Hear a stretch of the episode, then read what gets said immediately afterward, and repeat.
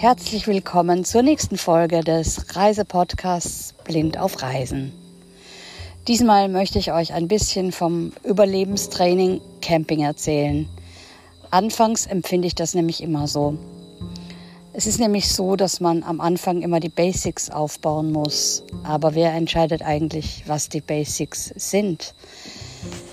Diesmal haben wir es so gemacht, dass wir das Zelt aufgebaut haben, also nicht ich, sondern meine lieben wertvollen Helfer, dass die Heißluftfritteuse steht, stand äh, der Herd, der, also die elektrische Herdplatte und ein bisschen Geschirr. Und die Töpfe auf der Herdplatte und das war's. Es gibt aber dann noch andere Sachen, die man beachten muss, wie zum Beispiel, wie findet der Blinde das nächste Klo? Wo ist die Waschmaschine? Alles ist, wenn man den Platz jährlich wechselt, immer anders. Auch wenn man den Campingplatz ein bisschen kennt, in dem Moment, wo das Zelt anders steht und man sich neu orientieren muss, ist alles wieder neu. Nicht wie bei Sehenden, die einfach mal einen Blick über alles drüber werfen können. Nee, leider nicht, äh, sondern das ist alles sehr kompliziert. Aber ich glaube, ich habe diesmal meinen endgültigen, endgültigen Stammplatz gefunden. Der ist direkt am Strand. Und die ersten Toiletten sind relativ nah. Die Behindertentoilette, die neue, ist ein bisschen weiter weg, aber die nutze ich eigentlich auch nur morgens und abends jetzt seit heute, weil da auch eine Dusche und ein Waschbecken drin ist. Ansonsten kann ich auch die andere nutzen, weil mir das zu doof ist, da ständig den Hund ins Geschirr nehmen zu müssen und aufs Klo gehen zu können. Das nervt. Also habe ich beschlossen, dass ich dann tagsüber doch die alten Toiletten nutze und mich über die super neuen Toiletten morgens und abends freuen kann. Mein Kumpel, der hat mir heute ein Seil gebaut, also angebracht an verschiedenen Pflöcken, die hier rumstehen. Und dieses Seil oder zwei Seile genauer gesagt, die führen dann auf die Straße.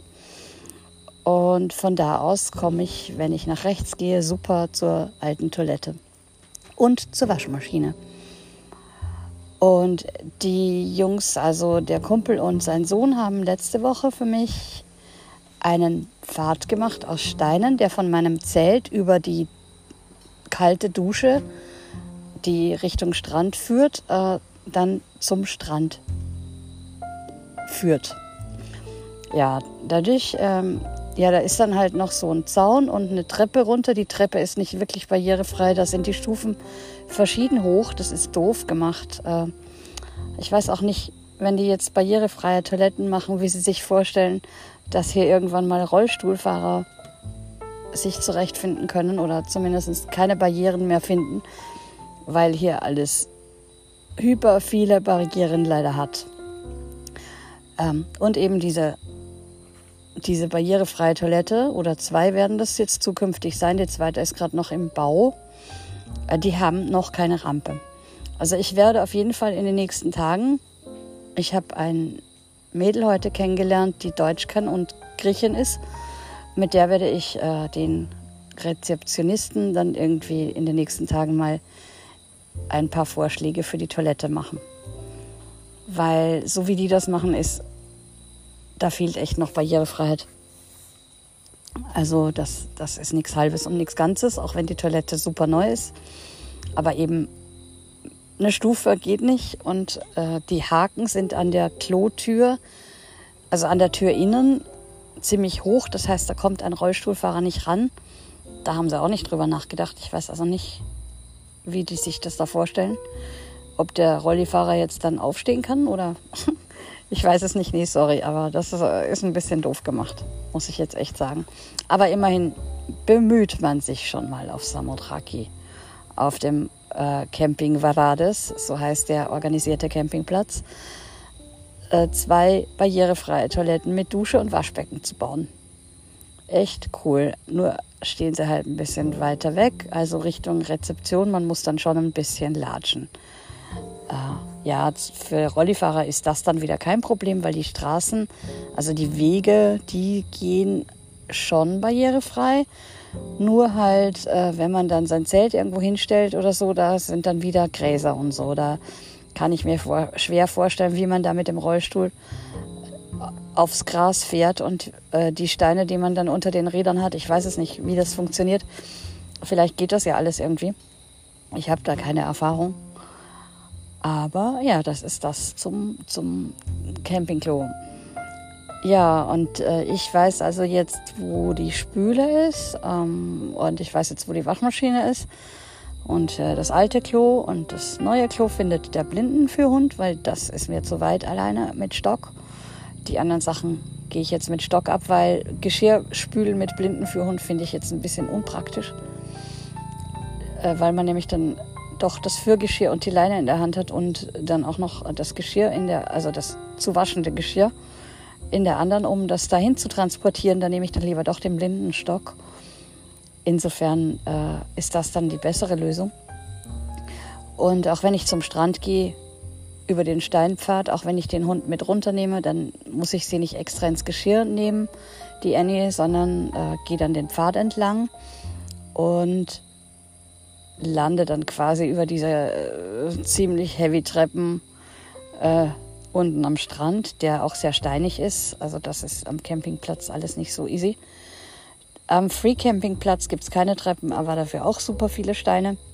Am Kypos gibt es super viele Steine. Sehr, sehr schöne Steine, schwarze Steine. Ich liebe sie, aber für Rollifahrer ist das nichts. Am Bachiamos ist ein Sand Sandstrand und bei Saoki ist auch ein Sandstrand. Ja, das ist halt alles ein bisschen, ja, also Samothraki ist nicht die gerade die barrierefreie Insel. Von daher, ich weiß nicht, wie es gehen kann. Ich habe auch noch keine Rollstuhlfahrer hier getroffen, aber die stellen sich auch nicht unbedingt bei mir vor. Von daher kann ich nicht beurteilen, ob schon welche da waren.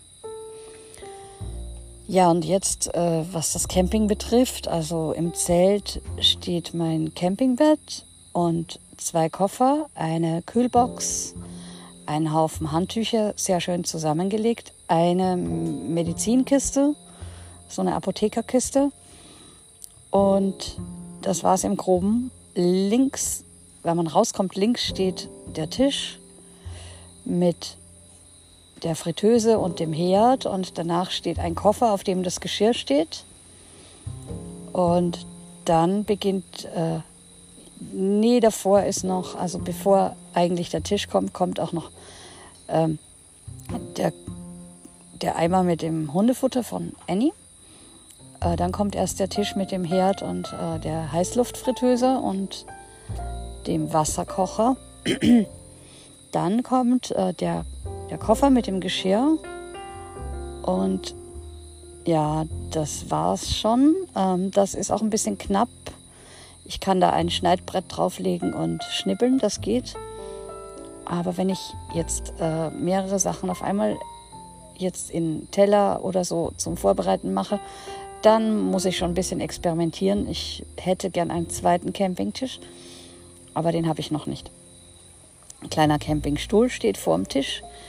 Den nehme ich aber überall hin mit, wo ich ihn gerade brauche. Wenn ich zum Beispiel Audiodeskription mache, dann mache ich das im Zelt weil dann ist mir das draußen dann doch zu heiß. Also dann muss ich im schattigen Zelt sitzen oder im halbwegs schattigen Zelt. äh, die Hängematte hängt auf der rechten Seite, die hängt seit Montag und die Seile, ja, der, der Steinpfad, der geht geradeaus runter quasi oder relativ geradeaus.